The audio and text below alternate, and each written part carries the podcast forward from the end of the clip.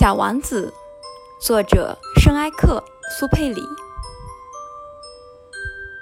我费了好长时间才弄清楚他是从哪里来的。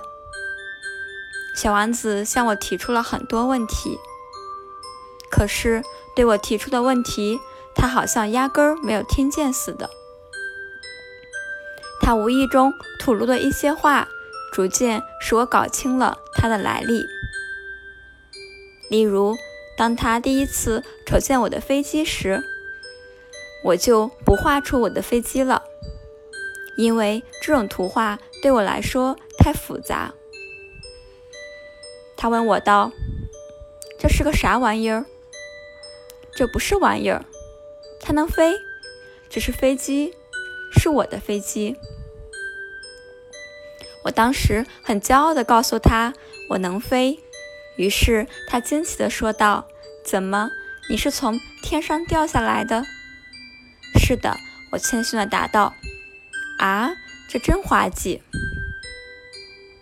此时，小王子发出一阵清脆的笑声，这使我很不高兴。我要求别人严肃地对待我的不幸。然后他又说道：“那么，你也是从天上来的了？”你是哪个星球上的？即刻对于他是从哪里来的这个秘密，我隐约发现到了一点线索。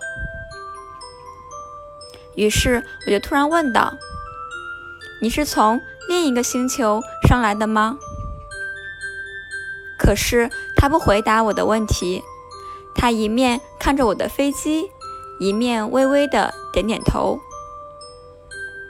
接着说道：“可不是嘛，乘坐这玩意儿，你不可能是从很远的地方来的。”说到这里，他就长时间的陷入沉思之中，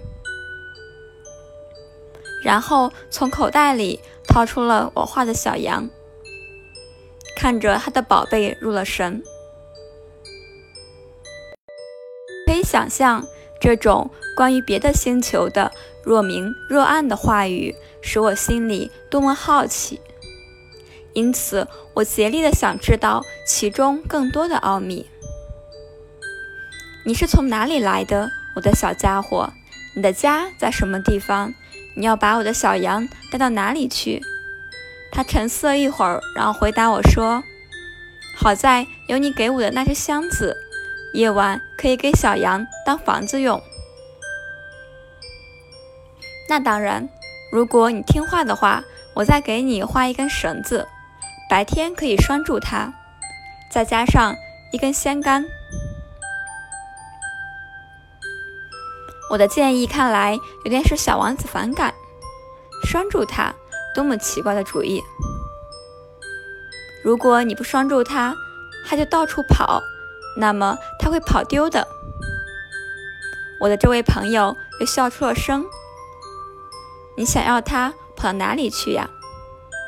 不管什么地方，他一直往前跑。这时，小王子郑重其事地说：“这没有什么关系，我那里很小很小。”接着，他略带伤感的又补充了一句。一直朝前走，也不会走出多远。